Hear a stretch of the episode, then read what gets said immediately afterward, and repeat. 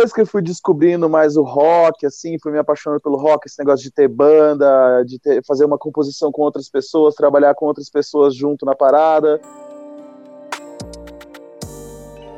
Fala, meu povo! O pior dos podcasts, tá? o Underground está de volta. Hoje eu tô aqui, eu sou o Vitão, e do meu lado esquerdo, ele, Guilherme Barbotti. Au, salve, salve rapaziada, maravilhoso, campineiro, cantor, organiza um evento na casa dele como ninguém, Rodrigo. e... salve, salve! salve, rapaziada! Tá. Mano, tudo na paz, tentando viver, viver um diazinho de cada vez, aproveitando o que dá pra fazer, produzindo umas musiquinhas, gravando uns negocinhos aqui e ali, saltando de paraquedas por aí, vivendo, vivão, vivão. Saltando de paraquedas, hein? Vivão. Fazer uns clipes de avião. É, então, velho, o negócio é a voar, nós que voa, bruxão, bater as asinhas. Caralho, eu não te conheço há muito tempo. Mentira, gente. Dois aninhos, né? Três aninhos por aí.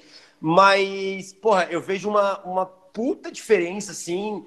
É... Hoje você solo, né? E você não rafina, né? Tipo, porra, você tá lançando coisa pra caralho, você fez coisa pra caralho é, esse ano, e, e desde que você se. Acho que você se prestou à carreira solo, é, foi um divisor de águas, assim, para mim. Como você se sente em relação a isso? Nossa, total, total, assim, cara. É que vou confessar bem a real para você. Quando eu comecei a ouvir música, mesmo a pegar gosto pela música, eu sempre fui o cara da música pop. Eu ouvia, mano, só pop. Depois que eu fui descobrindo mais o rock, assim, fui me apaixonando pelo rock, esse negócio de ter banda, de ter, fazer uma composição com outras pessoas, trabalhar com outras pessoas junto na parada. E eu cheguei num determinado ponto que eu queria experimentar mais. Eu estava me sentindo, sei lá, muito limitado, queria experimentar coisas novas, coisas diferentes, só que eram coisas que não encaixavam na banda, sabe? Que ia ficar muito dissonante, eu acho, com a proposta que a gente tinha. Daí eu falei, cara, não vou conseguir experimentar com isso na banda, então peraí, deixa eu fazer um projeto paralelo ali. E meio que acabou rolando isso meio que no final de 2019 para o comecinho assim de 2020 foi quando eu cheguei e falei assim pro Rafa lá, né, da Rafina, eu falei assim, cara, eu preciso de um tempo, é, poder tirar esse peso dos ombros, sabe? Eu sinto que eu preciso botar muita coisa para fora que tá guardada e eu não tô conseguindo explorar isso da melhor maneira na banda, porque ia acabar fugindo da proposta da banda, né? E aí meio que rolou o negócio da pandemia ao mesmo tempo disso tudo, eu falei, cara, é agora então, é isso, porque eu tive um pensamento uma hora, eu falei assim, cara, o que eu faço? Eu espero essa pandemia passar para começar a lançar as paradas, ou já meto marcha aqui agora? Aí eu tomei a decisão de meter marcha e comecei, cara. Comecei lançando um EPzinho acústico voz violão, lancei o clipe de ar, lancei um trap, saca? Uma coisa que eu nunca iria imaginar que eu ia fazer antes. Depois lancei um remix, uma versão eletrônica, uma meio que reggaeton com raga. Lancei essa música agora de agora o especial como uma música muito especial para mim que é sobre meu pai. No Natal, eu lancei um, acú lancei um acústico com participação dos caras da Vagalho, da Terra Mãe, do NDK.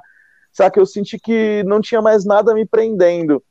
Porque esse negócio de banda, é, você tá ligado que todo mundo tem uma rotina, todo mundo tem suas prioridades, tem trabalho, às vezes namorada, tem, todo mundo tá numa situação diferente da vida, né?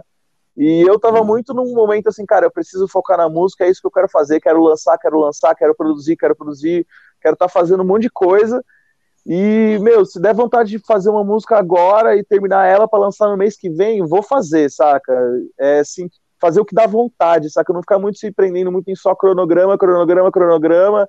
Ah, e só fazer, saca? Eu me senti que tirei um puta peso dos ombros e tô fazendo tudo que eu sempre quis, tô sabe, solto, solto, assim, saca? As experiências que eu tive com banda foram maravilhosas, foram incríveis, assim, foi muito aprendizado, muita coisa boa, mas, mas agora, agora com o solo, cara, é isso, saca? Eu me encontrei. É, isso, mano, eu te conheci também na Rafina, e a gente até conversou sobre isso, e a gente conversa bastante, e é muito diferente, tá ligado? Muito, é... muito. Até você, assim, mano, saca? como você tem se portado. É... Você não tem Instagram, porra, na Rafina. tá entendendo? E aí Pois eu é. lembro de um dia na sua casa e ter uma lousa lá assim, você falou assim, ah, esse daqui é o segundo álbum da Rafina. Eu falei, caralho, como assim? Não tinha nem o primeiro. Uhum. Então, tipo, é muito doido. Eu não sei se, tipo. Isso acontece mesmo na, na vida. Às vezes a gente planeja demais e pra querer ser muito bom, muito perfeito. E não tem na parada, né, mano? Fazer o negócio que vai te deixar melhor, fazer mais perfeito. Eu, eu não vou negar que eu tinha medo do Edo ser artista gigante que só toca pra si mesmo dentro do quarto. Tipo Uhum. assim, do Edo. Porque, putz, são dois álbuns, tá ligado? E aí, hoje, mano, você vê a cada sexta-feira o bicho tá ali, ó, metendo a cara. Em todo lugar. Coisa nova, vários lugares, aparecendo em vários lugares, se desenvolvendo como artista, assim, eu acho muito louco e muito corajoso, e é isso que faz o artista, né? Tem uma frase que a minha mãe que sempre fala, que pegou muito pra mim nessa decisão, que ela falava, às vezes, querendo fazer o ótimo, a gente deixa de fazer o bom. Isso me tocou, saca? Porque eu tava muito nessa, planeja, planeja, planeja, tem um monte de ideia, faz um monte de coisa, só que não realiza, não solta. E eu falei, cara, não dá, vou fazer, vou soltar, vou errar, vou acertar, mas é aquele negócio, né? Erra quem tenta, né? Quem se Sim. joga. E, e, sei lá, a carreira de um artista é registrar momentos, né, mano?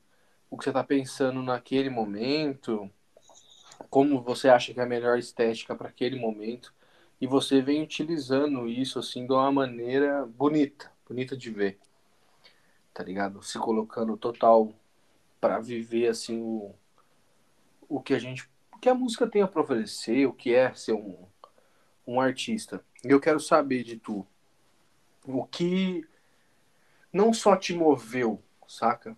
Mas o que você conseguiu absorver como artista, assim, a sua evolução da parada, essa diferença de estar fazendo, ter feedback das pessoas, tá formando pessoas que te consomem, como tá sendo isso? Cara, ótima pergunta, uma ótima reflexão, saca? Meu, caralho. Nossa, Ah, profundo. Então, Cara, é bem esse negócio do só erra quem tenta, né? Eu já senti que, meu, muitas coisas que eu tinha na minha cabeça, nossa, ideias mirabolantes, sei lá, muitos planos, eram coisas que na prática não ia dar muito certo, ou às vezes um caminho que eu ia seguir na carreira, eu falei assim, nossa, é isso. Aí eu cheguei e lancei, só de ter lançado o negócio, às vezes uma música que eu achava, meu, essa é a melhor música do mundo, a melhor música que eu já fiz, eu vou lá e lança, depois você chega e pensa assim, pô, não era bem assim, saca? Às vezes você recolhe um feedback da galera. Vou dar um exemplo bem, bem certeiro aí pra vocês, que é aquela minha música Receio e Sabor. Eu, naquela época, eu tava curtindo muito trap, ouvindo muito trap. Eu falei, ah, vou lançar um trap. Lancei. Na época, eu tava meio fissurado naquela música. Hoje em dia, eu não consigo mais ouvir ela naquela versão. Eu curto muito mais aquela versão que eu lancei no acústico, no especial de fim de ano, que é uma versão mais acústica, mais cadenciada, mais bonita. Eu sinto que, pô, aquilo já me representou mais como eu sou como artista. Só que se eu nunca tivesse lançado, botado a cara a tapa, ter feito o negócio, eu nunca ter tido essa noção, né? Hum, às vezes a gente guarda, guarda, guarda muita coisa, só pensa, pensa, pensa e não faz, e deixa de ter um, esse retorno, né? Esse feedback, essa coisa de, pô, será que era a melhor coisa para ter feito? Mas fazendo, a gente toma esse aprendizado, né? Assim como eu tomei muitos aprendizados com as bandas que eu tive, agora eu tô tomando esses aprendizados na, na lata com a minha carreira solo, e tô cada vez mais é, querendo experimentar para achar melhor o meu caminho. Cara, falar para vocês que eu tô com algumas músicas prontas, que tá, mano, não prontas, mas a caminho, assim, coisas que acho que talvez eu só vou lançar no ano que vem ou mais no final do ano, cara, desde reggaeton e funk até uma com uma referência meio de sertanejo, assim, eu tô experimentando, experimentando, vou fazer, às vezes dali eu tiro uma coisinha que vai ser uma influência boa para mim, pro caminho certo que eu vou seguir. Sim. Mas eu tô querendo experimentar para sentir como que fica na minha voz, como que fica a música pro meu perfil, pro, sabe, para mim como pessoa, como artista, saca? Então eu tô nessa fase de experimentar pra caralho, experimentar pra caralho, aproveitar mesmo esse começo de carreira, né? Que por mais que eu já tenha muito tempo de carreira ali na música, eu digo assim, já ter lançado algumas coisas, já ter feito bastante show por aí, a minha carreira de verdade começou agora no passado, que é a minha carreira solo, começou agora. Então eu tô nesse começo de experimentar, viver, viver, errar, acertar, isso e só lançando, só jogando as paradas pro mundo que a gente vai recolher aquilo.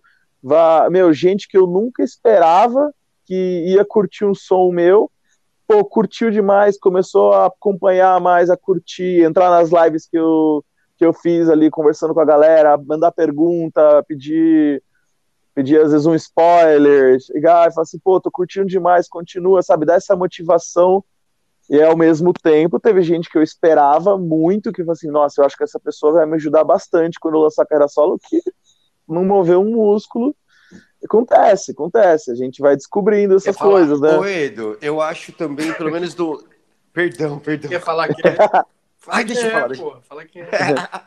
eu te conheci numa época assim, ó, que é muito doido ver ouvir você falando que. Porque assim, eu te conheci numa época em que você organizava rolês. Eu sei que você. No rolê que a gente tocou lá na sua casa, que teve Cardia, que tiveram outras bandas também. É, vocês tocaram, acho que na área externa, né? No, no começo do rolê. E você já preparava uma base, você já era um cara que você é, se dispunha em organizar um evento, em trazer pessoas para dentro da sua base, conhecer pessoas ali, e você criou tipo todo um terreno fértil para o rock e você acabou agora, que você falou, vai lançar vários que não são para essa mesma base. Será que não é, é essa a chave? Às vezes você achava, pô, quando eu vou lançar o meu solo, esse cara ele vai curtir muito. Talvez não é porque você é, nitidamente mirou em outro lado agora, tipo, no seu eu. É, é, no seu eu mesmo. Ah, mas eu digo mais assim, pessoas de fora da música, eu digo, amigos mesmo. Gente que nem era do rolê da música, de curtir um rock, de colar nos rolês aqui, mas, sabe, amigos, aquela coisa de amizade mesmo, gente que você conhece, pô, de anos e anos, que você espera uma puta parada e no final não era a mesma coisa, saca? E, assim, eu sei, porque a galera, às vezes, do rock, a maioria, eu digo, não todo mundo, às vezes é muito fechado, né, pra essa coisa de, pô, pô o cara era roqueiro, tá fazendo pop, pô, se vendeu, mano. Vai lá, vai assinar um contrato com o Bonadil, olha, vai se vender, vai fazer um funk, vai rebolar a raba com a Anitta, e blá, blá, blá. saca? Eu sei que tem uns preconceitos bem. Roqueiro às vezes meio chatos com relação a isso. Roqueiro roqueiro é muito chato, mano. Hum. É. Fala, não, eu sou roqueiro. Meu Deus do céu, isso é perigoso. é, e eu, e eu falar para você assim que eu mais eu fazia esses rolês porque mais por curtir mesmo, porque eu sentia que, pô, tava em falta uns rolês legais aqui em Campinas. Eu sentia que às vezes eu ficava muito em casa, porque assim, eu nunca fui uma pessoa de curtir para bar, balada nos últimos tempos. Quando eu era mais novo, ok, outros 500, mas nos últimos tempos ali, eu curtia mais um ambiente de show. E eu vi que Campinas estava meio parado, meio morto. Eu falei assim, mano, vamos agitar isso aí, vamos fazer rolê aqui, mesmo que não seja, pô, rolê da que vai eu vou me encaixar ali musicalmente, mas pelo menos eu quero estar inserido no bagulho, saca? Então. Aí, às vezes, Mas pô, você vê de. A porta fez muita coisa, pô. Sim, é. É, é muito. Foi um espaço cultural assim. Foda, mano. E dentro da sua casa. É, é muito foda. Talvez você não tenha noção é, do que foi, assim, a parada. Porque é. Nossa, é. É muito foda, velho, tá ligado? Eu, era uma coisa meio Mano, banda total. Tá ligado? uhum. Rolezinho montado, pensado. Só que era uma casa. Era fantástico, man. Ir pra curtir e tocar era muito foda, muito foda. Você abriu um espaço cultural ali. E, mano, tem coisa que você fez, talvez você não tenha noção, saca? Pessoas que foram tocadas na parada. É muito louco. É, quando, quando eu toquei mesmo lá no, no Edo, pô, tem pessoas que acompanham a gente até hoje e que conheceram a gente lá, tá ligado? Meu primeiro contato mais chegado, assim, no Cardiac foi lá, e depois gente, nós tivemos várias outras experiências. O Jura foi um cara que eu tirei desse rolê mesmo pra vida, assim, troca ideia direto com ele. E aconteceu por causa lá de vocês. É muito foda mesmo que você fazia ali, viu, mano? Você pretende continuar a fazer rolês depois? Então, tô meio pensativo com relação a isso, porque assim, aqui em casa deu uma moiada, né? Pra isso. No dia que a gente tocou. Colou a polícia. Esses metaleiros sem vergonha. Mas eu não sei, que assim, primeiro que como a gente tá agora nesse momento aqui da pandemia e tal, eu ainda não, não consigo imaginar como é que vai ser, assim, eu queria ver como que as coisas vão voltar, as primeiras bandas vão voltar a fazer show, ver como é que as coisas vão reagir. Eu tô louco de vontade para ir naquele motirô que foi adiado, saca? É, eu tô, tô meio que, eu vou meio que analisar um pouco como é que as coisas vão ser, até pensar um pouco como que eu vou estar tá fazendo as minhas paradas, que eu não sei se eu vou fazer show logo de cara, é, não sei como que seria um formato do meu show, saca? Se eu vou tocar com banda, se eu vou tocar com DJ soltando as tracks por trás e eu só fazer um voz e guitarra, saca? E com back vocal de fundo, ele não sei. Tô ainda refletindo muito sobre esse quesito. E mas eu morro de vontade assim de fazer evento de novo assim, só que eu, uma coisa eu tenho certeza, fazer o evento e tocar no mesmo dia, tô fora. Ah, você... É, Nossa. eu faço também, é difícil mesmo. Nossa, é, eu não tenho vontade de fazer de novo, não, porque é muito estressante.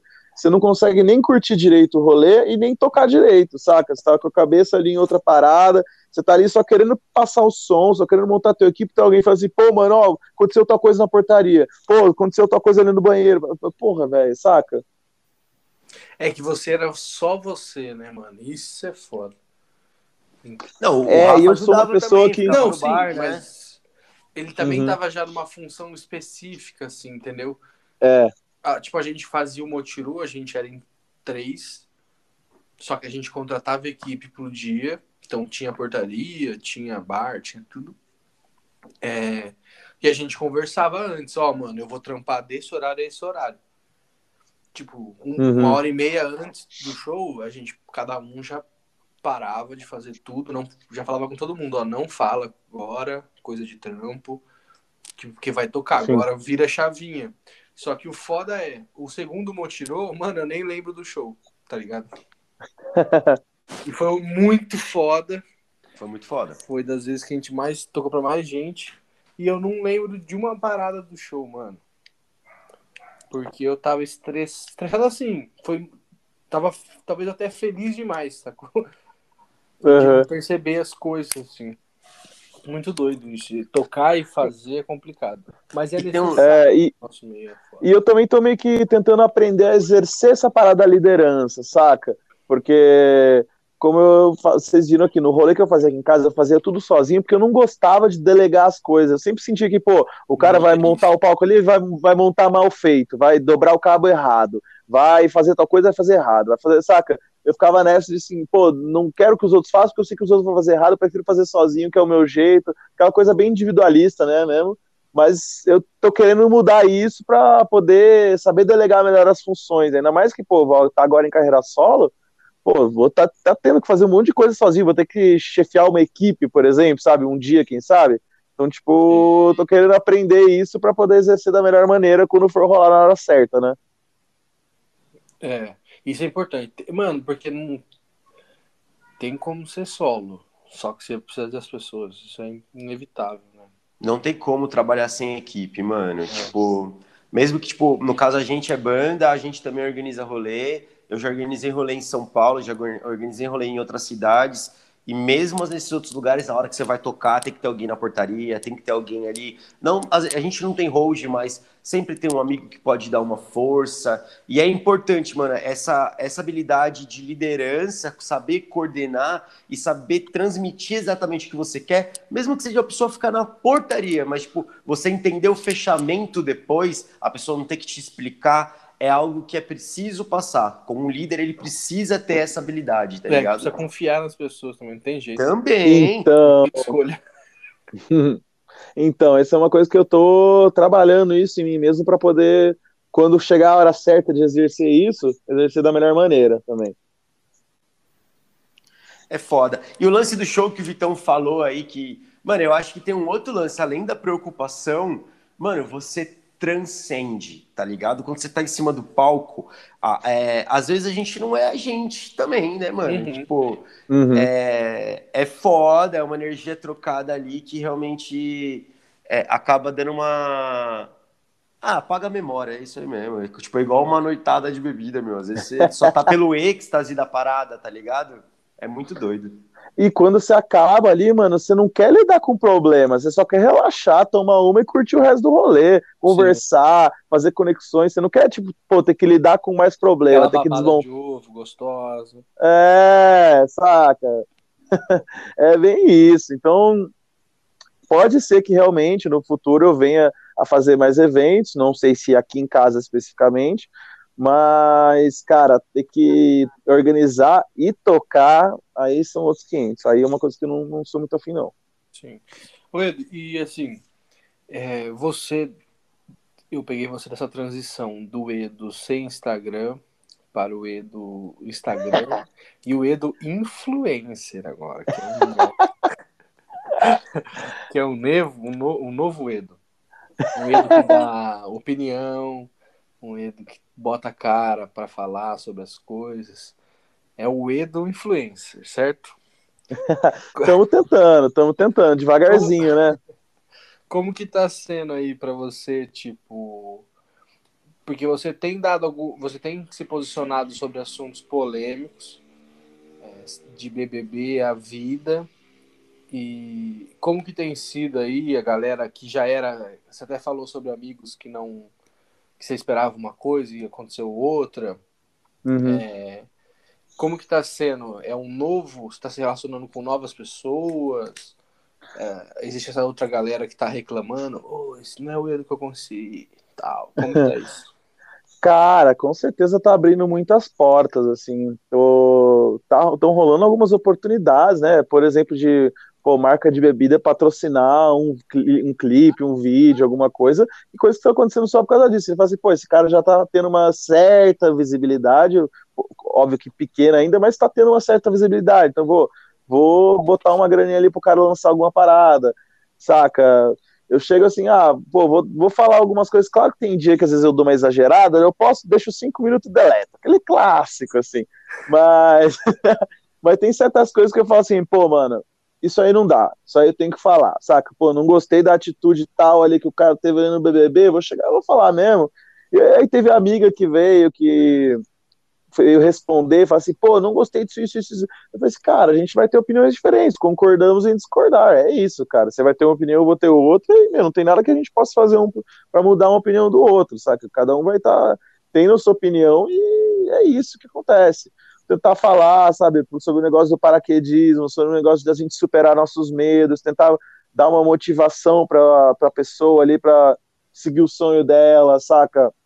Tá tentando deixar uma reflexão para alguém sobre a vida mesmo, sobre, pô, não tá seguindo aquele coisa tão quadradinho de ser, sobre esse negócio de relacionamento, uma coisa que às vezes eu fico pistola, que eu até postei sobre isso, como às vezes, mano, as minas não vai muito atrás dos caras, é sempre os caras que vai atrás, é, tipo, de tomar aquela primeira iniciativa, sabe?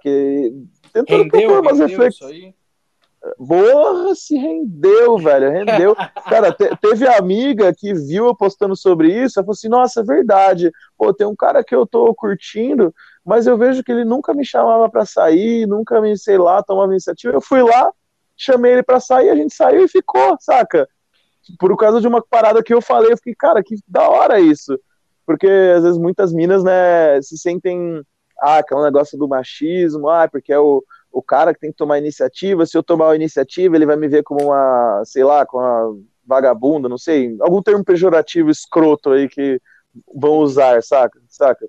E tentar propor essa reflexão de, pô, tem que quebrar todas essas parada aí, todo mundo tem que fazer o que der vontade, saca? Assim, ficar pensando em como vão reagir aquilo, saca? Pô, deu vontade de chamar alguém para sair, chama. Deu vontade de ficar mais quieto e que a outra pessoa chame, chama, saca?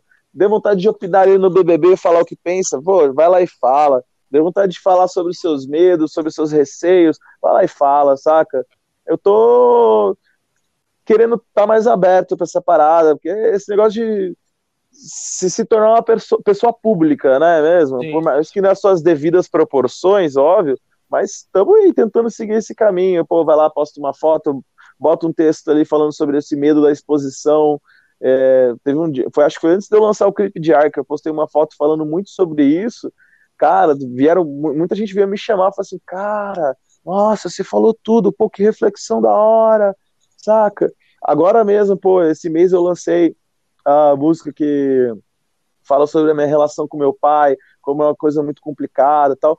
Cara, o que eu recebi uma chuvarada de mensagem de gente que falou que se emocionou muito com a música, gente que falou, pô, a relação que eu tenho com a minha mãe, por exemplo, é uma relação muito conturbada, muito isso, isso e aquilo. E quando eu ouvi tua música, li a letra ali, o negócio que me tocou, me pegou, saca? Eu aprendi, tô tentando aprender a ver as coisas pelo, pelo um outro lado, saca? Trocando uma ideia sobre essas coisas. Pô, eu tô ficando muito feliz, assim, com o, rumo que as coisas estão tomando, saca? Óbvio que sempre vai ter um ou outro que vai destilar um hate. Não, sim, eu, claro, eu, eu, lembro um dia que eu postei, acho que um cover de Vitão, não lembro o que, que foi. Aí uma mina apareceu, é, apareceu e comentou: pô, no começo tava ruim, no final parecia que tava no começo.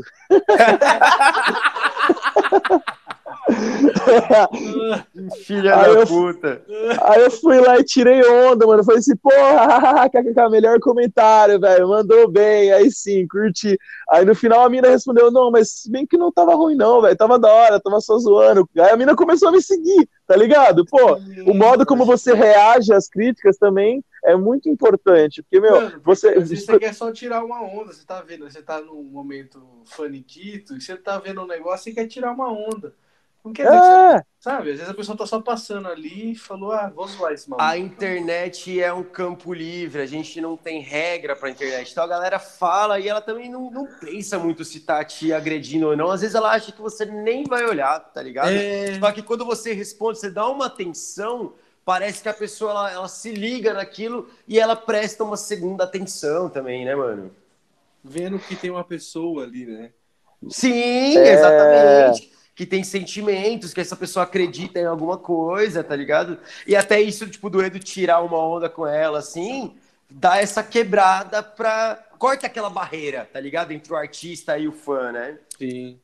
Eu postei é. uma uma vez, e aí no meu Facebook, é, quando eu tinha voltado a compor, uma música que eu mudei pra casa do meu irmão, eu fiz ela. E aí eu coloquei, falei, ah, voltei a compor tal. E aí, o que, que vocês acharam? Aí o mano colocou assim, ah, me deu vontade de dormir. Nossa! aí eu falei, porra, mano, músicas são pra isso, tá ligado? É uma canção de Ninar. Eu tinha Ele, não, mano, da hora. É exatamente isso. Depois que você dá uma resposta, muda aquilo. Tipo, às vezes o cara quer só tirar uma onda mesmo.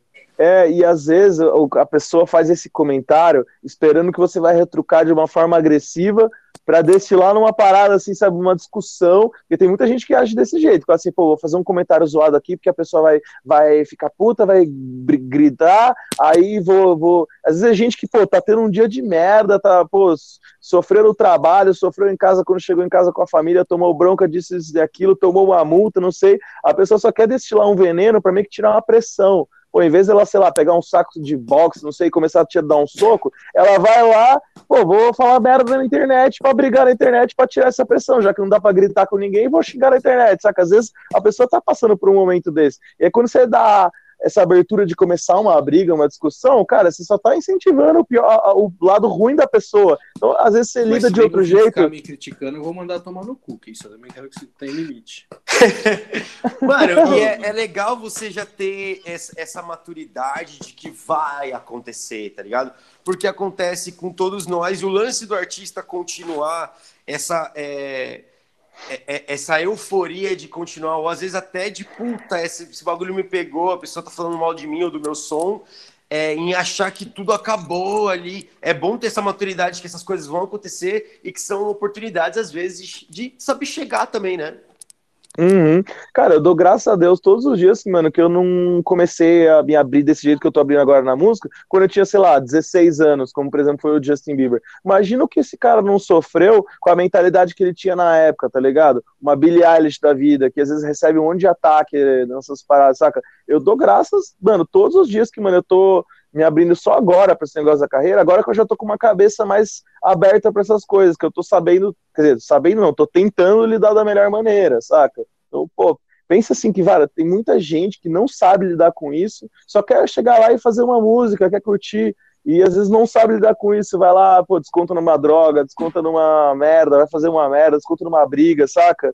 E numa Mano, depressão. Deixa eu, deixa eu trazer um pensamento aqui. Faz umas duas semanas que eu li, eu li uma matéria de um pai que estava procurando meninas para jogar para jogarem Fortnite com a filha dele. Porque ela estava muito feliz, estava lá com o PC Gamer e tal. E ela estava entrando no, no, nos grupos e tal. E meu, tinha uns moleque, e daí, tipo, às uns caras mais velhos, tá ligado? E que pediam foto, falavam umas putaria pra menina, e às vezes até um pouco mais velho, só um, dois aninhos mais velho. Acho que a menina devia ter uns 12 anos, tá ligado? E ela tava sentindo muito é, encolhida e tal, tipo, a gente não tinha esse acesso tão fácil para brigar ou para se comunicar ou para agredir, né? Tipo, interferir no, no, espaço do outro na nossa geração enquanto criança ou enquanto adolescente, igual você falou com 16 anos, a gente talvez não tivesse essa mesma é, facilidade de conversar, de ter acesso a uma, a uma outra pessoa, né? A intimidade de uma outra pessoa. E a nossa geração, ao mesmo tempo, ela perde com isso, né? Ela ganha e ela perde. E, mano, talvez você não ache que isso seja bom também, que a gente está aprendendo conforme a modernidade está chegando? Cara, como diz aquela música do Rancore, quem se prende ao passado morre, eu aprecio o movimento, né, cara? A gente está sempre tendo que aprender, sempre tendo que evoluir e eu acho uma brisa que tem muito cara que se diz, ah, porque eu sou libertário, que isso, aquilo, aquilo, aquilo, aquilo. Só que no final o cara tá sendo um conservador porque ele tá reproduzindo o mesmo com, comportamento que ele tinha no passado. Às vezes, é, um músico ali que, ah, pra ele, mano, é, os negócios de pô, ser livre era só usar droga, ficar doidão, fazer um show de merda, ser um putão, pegar todas as menininhas, isso e aquilo. E aí ele reproduz esse, esse comportamento até hoje, critica os caras que não faz isso, e no final ele tá sendo um conservador. Em vez de, pô, tá querendo melhorar na, na vida, não ser aquele chucrutão, cru, sabe, burucutu, saca? É, então a gente tá sempre tendo que aprender, sempre tendo que evoluir, sempre tendo que estar tá aberto às mudanças que estão acontecendo, saca? E é uma doideira, né, mano? Mano, você pegou bem no ponto, porque essas coisas que você tá falando são atitudes que infringem a liberdade do outro, né, mano? Às vezes o humano fica doidão, não tem importância por ele, mas tem importância pelo que ele vai fazer ali no grupo de amigos dele, ou porque ele vai dar vexame numa festa, ou sei lá, porque ele vai dar em cima de uma menina de 13 anos, tá ligado? É muito uhum. foda, mano, é muito foda. Toda ideia que persiste, ela conserva. Se ela conserva, tá errado. É. é. Tá por fora. É, então, cara, a gente tem que tentar mudar essa parada, que nem, pô, fazendo esse paralelo com os artistas. Mano, foi essa época que, mano, o artista era aquele cara grossão, que agia como a rainha da cocada preta, sabe? Que chegava atrasado nos shows e causava, desafinava, fazia um showzão ruim e, saca? Mano, hoje em dia, velho, você tem que estar, tá, mano, é outra, outra parada, saca? É outra parada, outra parada. Você não pode ser mais conservador querer agir daquele mesmo jeito que, mano, os músicos agiam há sei lá quantos anos atrás. Hoje você tem que tá, sempre estar tá mais aberto às causas, tá sempre tentando procurar o melhor jeito de lidar com as situações, saca? É, o jeito de se comunicar, tudo mudou, né, porra? Se uhum. a gente não for com isso, você vai estar tá fazendo uma outra parada, uma, uma coisa que já que já existiu, que já. Eu achei muito louco até que você falou que tá fazendo até um som com uma pegada sertaneja aí. E queria saber mais sobre esse negócio, o que que tá acontecendo aí. Ah, eu tava saindo com uma mina ano passado, pá.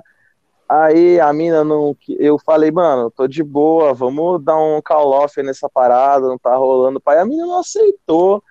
Aí eu falei assim, mano, isso rende um sertanejo, né, mano? Tipo, pega essas coisas, vai embora, velho, não te quero mais, saca? Eu falei assim, mano, isso rende um sertanejão, tá ligado? Aí eu, aí eu comecei a escrever assim, mano, sem, sabe, falar assim, ah, pô, vou fazer um sertanejão. Não, vou só falar, ah, vou fazer, vou fazer. Às vezes, mano, pô, conheço algum músico que se identifique com isso e queira usar essa música. No final eu curti tanto como ficou a ideia da parada, eu falei assim, pô, legal, vou lançar isso aí algum dia, porque, mano, eu, quando eu era mais novo, eu curtia pra caralho o Jorge Matheus, mano. Nossa, curtia demais, velho. Nossa, curtia demais. Aí eu parei, assim, de ouvir sertanejo, eu fiquei Parei, aquele rock... Pensei. Quase. É, quase também. é, mano, tipo isso. Aí fiquei naquele roqueirão brucutu que não ouve mais nada. Depois eu comecei a me abrir de novo para as paradas. Aí, mano, eu falei, ah, mano, essa música rende alguma coisa, né? Pô, tem uma, uma história aí, pá, vou, vou fazer, vou fazer. E no final, cara, é esse negócio de experimentar, saca? De, pô, pode ser que, mano, fique mó da hora, me encontre naquilo, assim como pode ser que, mano, fique uma bosta e não tenha nada a ver comigo, mas, velho, só vou saber se eu tentar, se eu chegar e lançar, saca? Eu ainda nem sei como que eu vou fazer direito essa música, eu só tenho ela, sei lá, num voz e violão, é, eu tô pra começar a produzir ela, assim, gravar ali no, no Logic da vida, gravar um violãozinho nela, começar a produzir, fazer umas paradas, e ver como é que rola isso. Assim como, mano, eu tenho, uma vez eu comecei a fazer um funk, um cara, ele me pediu, assim, ele queria lançar a carreira dele, um DJ lá, ele queria lançar uma música autoral dele, ele nunca tinha lançado, Aí ele meio que me procurou como compositor. Aí ele me mandou, sei lá, umas músicas do Pedro Sampaio e falou: Ó, toma isso aí de base, faz alguma coisa. Aí eu fiz, só que aí o cara evaporou. Sei lá, evaporou. Não sei se ele não curtiu, qual foi a fita, eu sei que o cara evaporou. Mas assim, eu curti pra caralho a música como tinha ficado. Até mandei pra um amigo meu que é mó funkeiro, curte demais, assim, os funk. Ele falou: caralho, mano, você que fez isso aí? Eu falei: é. Daí eu comecei a experimentar. Eu lembro quando teve aquela treta lá do Bonadil com a Luísa Sonza e com a Anitta, com sei lá mais quem, com o Pedro Sampaio lá do Grammy lá. Aí eu falei assim, mano, deixa eu pegar pra trampar nessa porra que tá guardada aqui faz uma cota.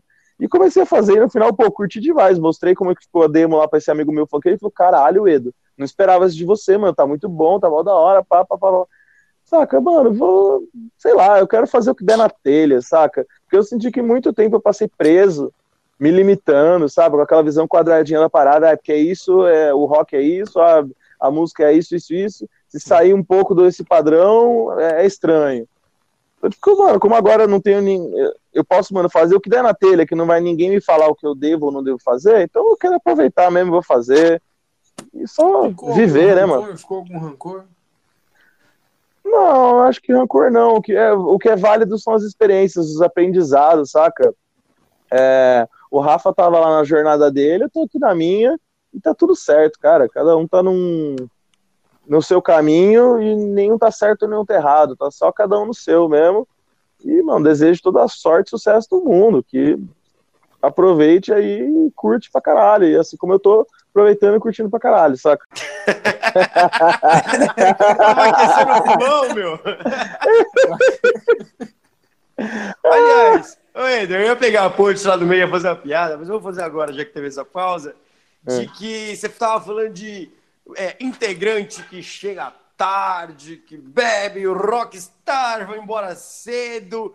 E queria mandar um grande beijo, um grande beijo pro meu amigo Rodrigo, ex-baterista da Incêndio, que vai fazer isso daí, tá ligado? Adoro ele, a gente é muito parceiro. Hoje em dia acho que a gente tá até mais, mano. é, Vocês querem muito estrada e tal. Eu quero poder ter um. poder ir nos shows nos final de semana e tal. E vai ser isso, ó. Acabou sair e tal da, da banda. E ele nunca mais montou banda, inclusive. Tava até querendo Uhum. montar uma banda. É, então, porra, isso acontece mesmo, né? Com todo mundo. Baterista é um negócio. Nossa, velho, sim. Os caras que tocam em 50 bandas diferentes, né?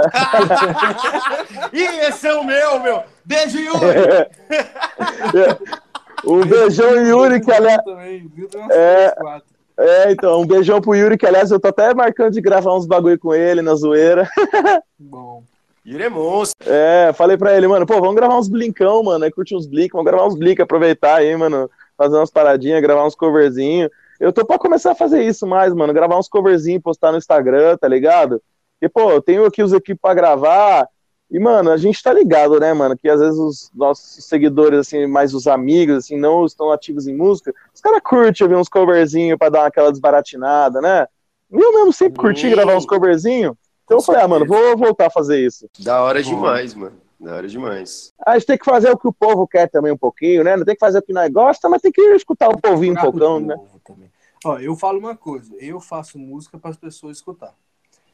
Eu É, não faço então. música para ser nichado, nem nada não. Eu não tenho culpa de nada. Eu cresci escutando música brasileira popular. Era o que tinha para assistir. Assisti bastante. Amo. E aí minhas composições são do jeito que são. Já me falaram. Ah, vocês fazem som comercial. Eu falei, foda-se. É, foda. Foda-se. Veio, né, mano? É, é isso. Foda-se, tá ligado? Uma vez, olha É. que loucura, eu preciso contar isso pra vocês. A gente tava. Fomos tocar no filme. E, pô, a Outal não é uma banda de rock que os roqueiros. Ela é uma banda de rock pra quem gosta de sertanejo. Tá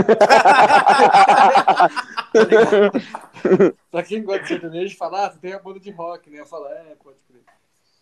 Agora, pra quem curte rock, não é. É pra quem curte rock é sertanejo. E aí, quem que vai tocar agora, tal? Aí o cara falou assim, ah, é aquela o tal, que é tipo J Quest. Nossa! Eu fiquei pistola, tá ligado? Porque ele- eu gosto de J Quest. Não gosto mais tanto. Depois que eu conheci um pouco mais de música e tal, é meio xoxo mesmo. Mas, tipo, marcou uma puta geração, tem um público gigante. Tem até CD em- lançado na Argentina aí, os cacete. Os caras são gigantes, não dá pra você falar. E aí eu fui falar pro Drill puto, né? Já queria. Falei, vou sair na mão, foda-se. aí eu falei, ô Drill, a gente tava pegando uns instrumentos assim pra subir. Aí eu falei, ô mano, ô Drill, os caras ali, que as ideias dos caras, falou que nós parece J Quest. Aí o Gil, aí o Drill. Caralho, da hora, hein?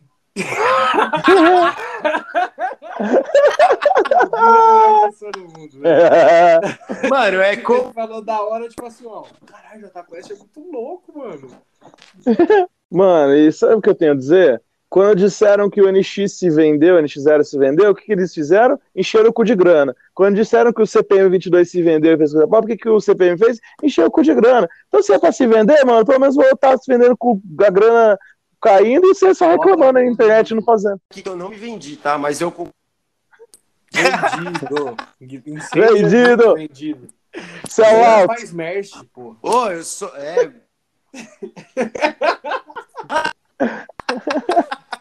Cobra o show, porra. Cobra pra ele vendido.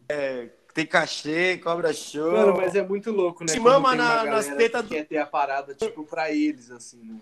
Uhum. Tipo, parece que o negócio começa a crescer um pouco, o cara fala, ah, ficou uma bosta. Sim. Porque, tipo, ele quer aquilo pra ele. É o mundinho dele. É as minhas músicas. Eu gosto disso. Deixa eu te mostrar uma banda que ninguém conhece. Jovem Indie tem muito disso, né? É, Hum. essa, Beijo, mania, Jovem Indie, inclusive adoro. essa mania de, mano, de, de mediocridade, não sei de que é um negócio pequeno, coisa só. Mano, o negócio é ser grande mesmo, é crescer, crescer, crescer. Não gostou, velho? Vai lá, ó, sei lá, vai ouvir Los Hermanos, seu chato, tá ligado? Isso, pode não ver. Dos irmãos. É gigante, hein?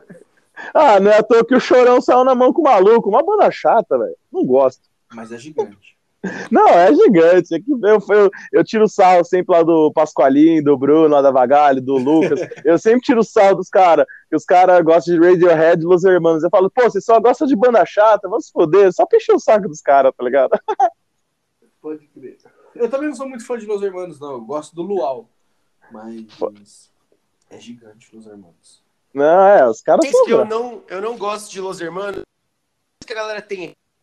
Hermanos, passei gosta. defender. Tem- Uns rapaz barbudo, você chega, parece uns mendigos, meu. Então, o auge da carreira dos caras, eles estavam É na mendigo. lama. Ô, mas os caras, sabe o que é muito louco? Eles, como banda independente. Isso é muito foda. Eles cuidam de tudo, man. Sim, Os caras foda. fizeram essa turnê aí, ó, gigante. E eles que faziam tudo, mano. Tá ligado? Mano, um esse é o fluxo. Safado, tudo bem. É. Mano, É tipo o que o Fresno fez, tá ligado? Os caras foi lá, bombou com gravadora, estralou o Brasil inteiro, fez mó grana, mano, fez mó sucesso. Aí largam, faz os bagulho independente, faz tudo sozinho do jeito que quer, cuida direitinho dos bagulho, faz, mano, sem ninguém picotar, falar o que tem que fazer, o que não tem que fazer. Saca? É, é o fluxo, mano. é o fluxo. Até colocar aí no meio do globo menos tempo de gravadora, mas é algo que com ou sem gravadora talvez foi algo que mas mano, eu, eu vou do, do Tavares tinha acesso a pressão o Pedro é, é, muito amigo do Thiago do Globo. E ele você tava uma chave lógico para ainda mais. Mas, mano é um processo tá ligado? Talvez gravador não sei não, eu acho Mano, travou um pouco aqui, eu não entendi muito bem. O, a... o... Traduz aí para nós. o Glória teve menos tempo de gravadora, tudo mais. Uhum. E foi bom, é isso, Guilherme? Você falou? Não, eu quis dizer que assim, ó. Tanto a Fresno Glória que passou, foram bandas que passaram por um tempo. Três álbuns, cemitério escondido lá no estúdio. Depois é, quando eles saíram. E importante pelo eu acho que a gravadora ela tem um outro de ampliar o seu e daí tudo bem aí entrou o pouco o me cantando coisa que ele traz até hoje eu acho que isso pode amadurecimento é que tal o Glória talvez gravadora, eles longe. A gravadora veio para profissionalizar ele. Não somente tipo, para ser vendido, mas para abrir os olhos. Tá ligado? Não sei se você tem essa. Ah, sim, meu, com certeza, assim, tipo, claro que, meu, tô, várias bandas, assim, que, pô, estão ali no começo, que estão acertando aquele rumo, elas têm uma tendência só crescer, crescer, crescer, crescer, só que eu acho que quando elas pegam ali uma gravadora e a gravadora certa, o produtor certo, é, eles aceleram esse crescimento de uma certa maneira que eles meio que se encontram, saca? Sabe, banda que às vezes tá meio que perdida, experimentando muita coisa, testando muita coisa, às vezes, pô, ela entra ali numa gravadora com o produtor tal, o produtor tal ela vai lá e meio se encontra, assim, pô, essa é a banda tal, pô, achou o caminho, e eles, pô, evoluem muito, crescem bastante, assim, meio que se encontram, e elas meio que ficam prontas para se no disco seguinte elas quiserem seguir sem gravadora, elas vão seguir, meu, muito bem, saca? Porque elas meio que fizeram esse negócio meio de se profissionalizar, pô, muito bem. Claro que tem banda que acaba meio que se perdendo numa dessa, mas acho que é, os caras que são espertos, eles vão aproveitar esse tempo que eles estiverem na gravadora para sacar tudo que deve ser feito, como deve ser feito, com quem deve ser feito, e vão sacar, pô, eu não acho que eu vou ficar nessa gravadora para sempre, beleza. Só que, meu, quando eu sair, eu vou sair com tudo, não vou sair por baixo, não, vou sair por cima, vou sair fazendo as coisas, obviamente, muito melhor do que eu fazia antes da gravadora, talvez não tão bem quanto eu faço com a gravadora, mas é, vou sair muito bem. tanto contato, talvez. É, sim, sim mas elas vão estar tá mais cada vez melhores, assim, vão tá, pô, vão ter um puta aprendizado, saca? Um puta aprendizado, com certeza. Eu acho que quando a banda, o artista, o músico, ele, ele acha a gravadora certa, o produtor certo, que é aí que tá o problema, você achar isso, fazer essa, essa conexão certa, né? Mas quando você acha, mano, é, vai ser muito bom, muito bom, muito bom. E aí você, você sendo esperto e falando assim, pô, vou conseguir fazer isso sozinho depois, você já meio que acabando o contrato, já mete o pé, já, mano, faz tudo sozinho ali, claro que delegando certas funções, óbvio, mas você consegue seguir num caminho foda, independente. Mas, claro que tem muita gente que prefere ficar ali, pô, deixa os caras cuidar dos meus bagulhos, deixa os caras fazer os negócios para mim, então são várias situações, né? Várias situações. Eu confesso que, mano, pô, se aparece uma oferta boa de uma gravadora que, pô, eu falo assim, pô, esse cara é bravo, Ah, eu, mano, não penso vezes, só vou, velho, saca? Porque eu tenho muito a Assina. somar. Mano, eu tenho uma pergunta, na verdade, pro Vitão e que eu quero que depois você responda conforme a sua experiência. Que isso que tá falando é muito louco, porque assim, a, produ- ó, no, no caso a gravadora, na, naquela época que a gente tem falado, né? Ela funcionava como produtor ar- artístico, produtor musical, tinha um engenheiro, de, um engenheiro de som que ia trazer as referências junto com o produtor, você tem um agente, que eu imagino, né? Você tem uma pessoa, talvez um advogado da, da gravadora que vai trabalhar com seus contratos. É, e são, isso, tudo isso são braços, geralmente uma banda, geralmente um artista já não consegue fazer isso sozinho mesmo. Eu não sei se você tem produtor, mas eu, eu queria fazer, na verdade, essa pergunta pro Vitão e a gente aproveita essa ponte pra gente saber isso mais de você. Que eu vi Uhum. o primeiro álbum do Alforria, né? O primeiro álbum do Altal, já foi com um cara foda, já foi com o Eric, que já tinha uma experiência como músico, um músico fantástico. E eu imagino que para ele tenha sido tipo uma puta escola, né? Se você quiser dissertar um pouco disso, Vi, e depois de, eu queria saber se o, se o Edu ele tem produtor, se ele tem outros braços para fazer algumas coisas. Pode crer. É, mano, eu aprendi tudo ali, né? Minha primeira gravação foi com um mano que sabia gravar.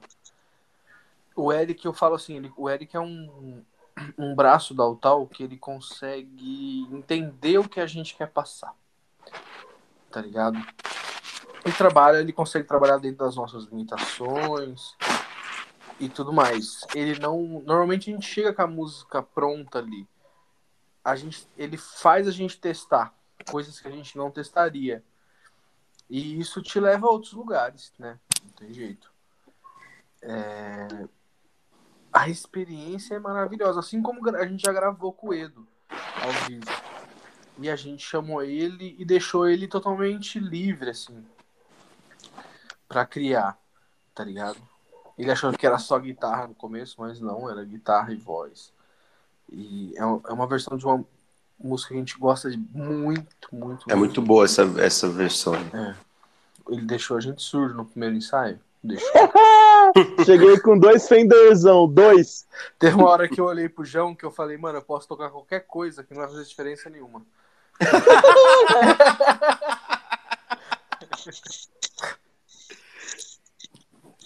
Então Ah, ter uma é. pessoa assim, eu acho que não é que a gente, sei lá, às vezes eu acho que eu dei uma, so- algumas sortes na, na vida assim, e que eu preciso aproveitar, e às vezes eu tenho que ter percepção disso, sabe? É, a questão eu acho que não é só ter um produtor, como se isso resolvesse as coisas, sabe? É, você ter alguém que te entenda como arte, como artista, é mais importante do que o. Acho que essa é a função do produtor, mas nem todo mundo que você vai fazer vai ser assim. Vai ter o cara que você vai lá e a gente já antes a gente foi gravar em alguns outros lugares e a gente não sentiu isso, sabe? A gente sentiu essa falta dessa essa passadinha de mão na cabeça, assim, de falar, ó, isso não é interessante. As outras pessoas meio que deixavam passar coisas Pode que às crer. vezes você percebe que precisa ser melhorado, tá ligado? Então essa experiência, assim, muito de ser verdadeiro e, e falar mesmo as coisas. Isso é muito importante. De certa aí, Edo.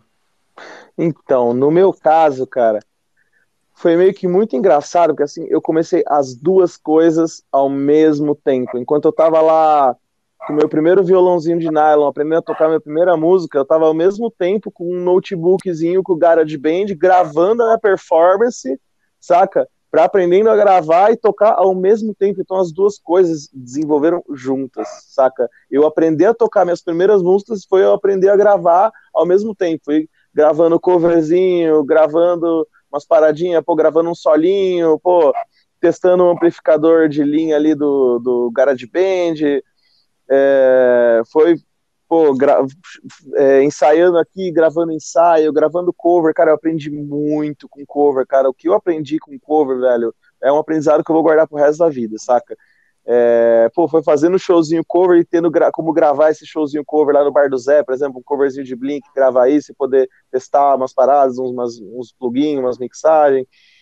E aí eu lembro que eu assisti aquele filme Straight Outta Compton. Não sei se vocês já viram. Não. Não.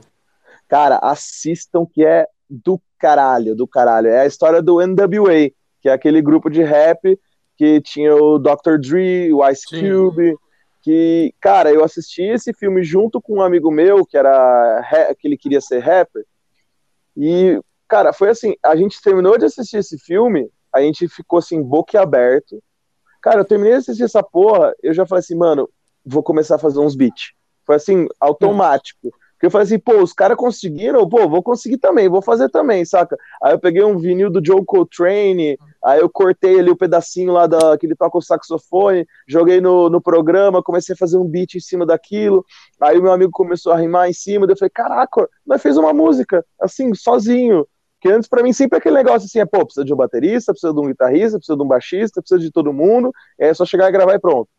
E com esse filme que eu assisti, me deu uma motivação de, pô, parar de ser só o cara que aperta o REC e mixa, pô, começar a ser o cara que produz também, que tem uma ideia ali, além na composição, saca? Eu aprendi muito com o rap, muito com o trap. Foram, mano, tempos e tempos de ouvir Raikais e Costa Gold ali, quando eu tava no ápice ali do, do mainstreamzinho ali, quando começou a bombar ali.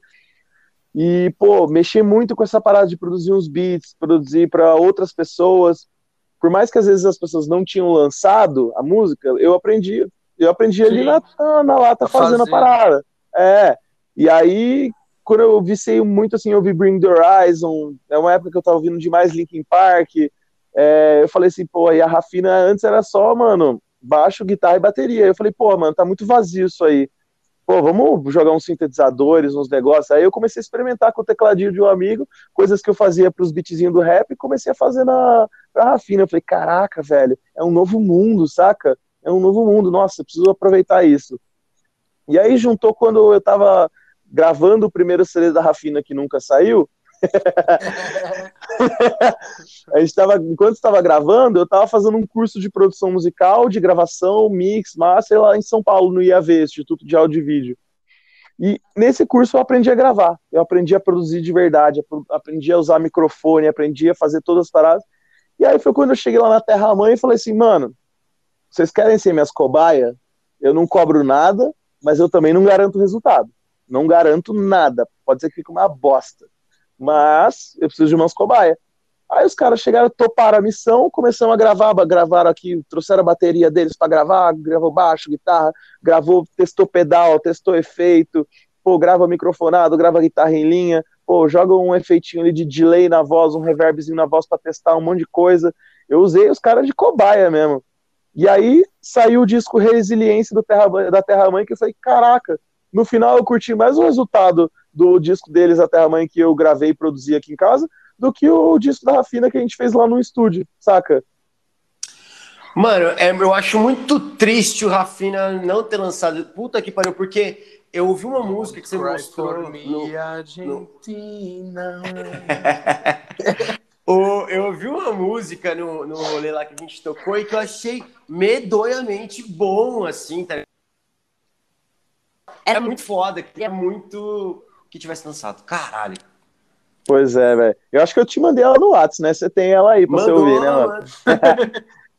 eu já falei, 2021 eu vou lançar essa música aí e você vai se ferrar, porque você não tem o, o, o registro dela, eu vou registrar ela primeiro. Roubei. roubei, roubei, roubei.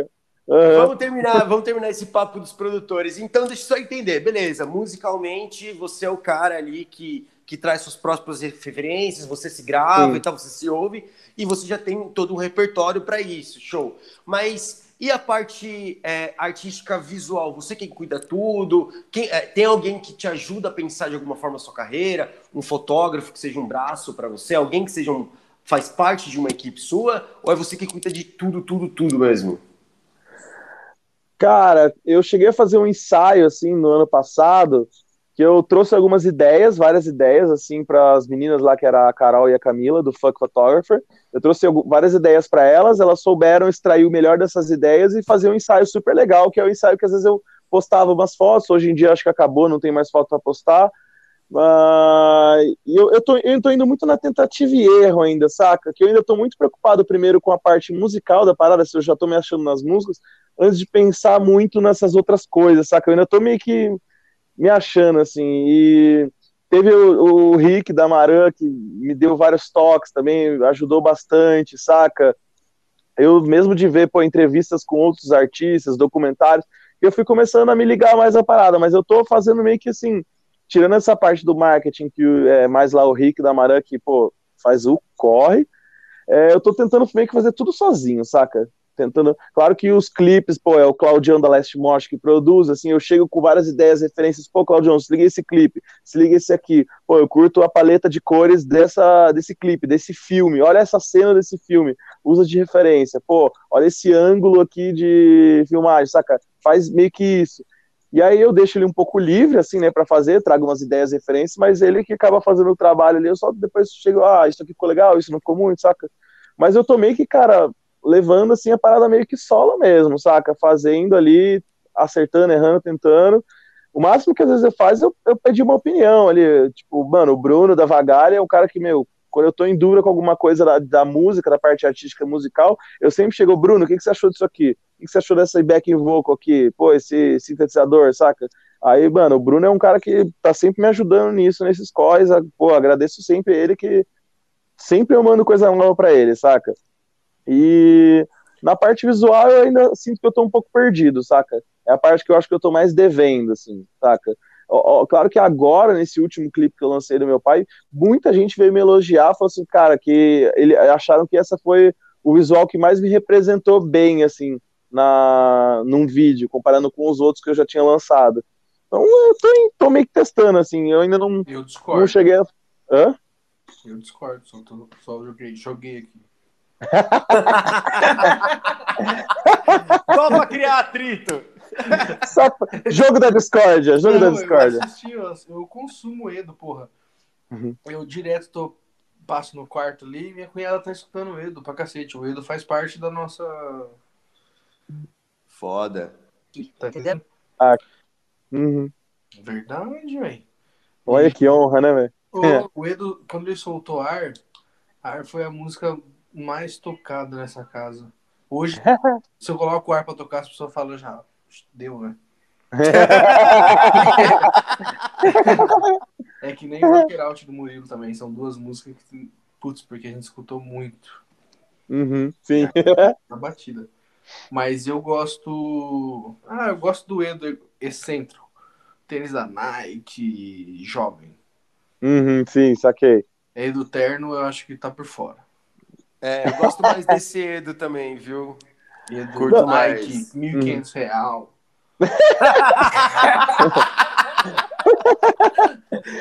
Ai, caralho. Mano, muita é gente. Ó, são vocês dois, são duas pessoas que as pessoas falam muito pra mim, tá ligado? Como assim? Porque vocês são dois caras excêntricos, mano, tá ligado? Passando em tex. Vocês não passam despercebido, tipo, em qualquer lugar, entendeu?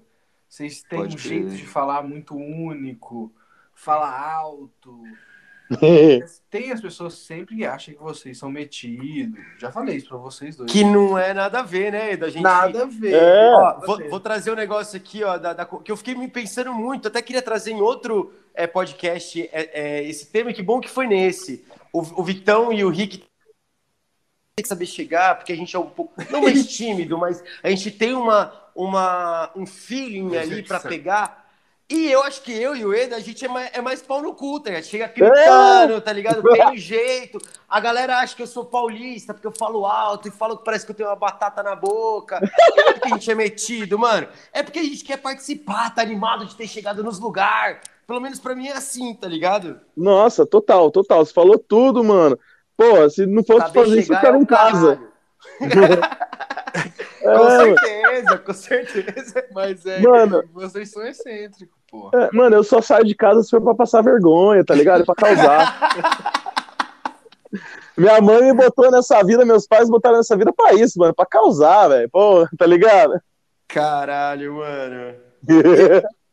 Ó, oh, o Edo é um cara muito bom de indicação. A gente se trombou no rolê e ele, isso antes da pandemia e tal, ele falou: vou indicar um lugar aqui pra vocês comerem, um tal de, de guaco. Foi o guaco que você indicou pra gente? já me levou lá também, já me levou lá. Hein? Fantástico, fantástico. Só que ele não avisou que tinha três tipos de pimenta e a pimenta mais fraca era já uma pimenta forte pra caralho. E, tipo, mano, Foi, foi, foi montando meu lanche, tá ligado? Lanche grande pra caralho. E ele, mano, você vai querer a mais forte, a média ou a fraca? Falei, porra, mano, eu adoro pimenta. Não, vai a média, eu não vou colocar mais forte porque eu não conheço, comida mexicana e tal. Uhum. Mano, eu não conseguia comer. Eu chorava, chorava pra comer. Mas delicioso, tempero ótimo, lugar fenomenal.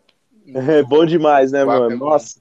Ô, vocês já sabem da história minha do Guaco, que eu desmaiei lá? Não. Não, comendo a pimenta, certeza.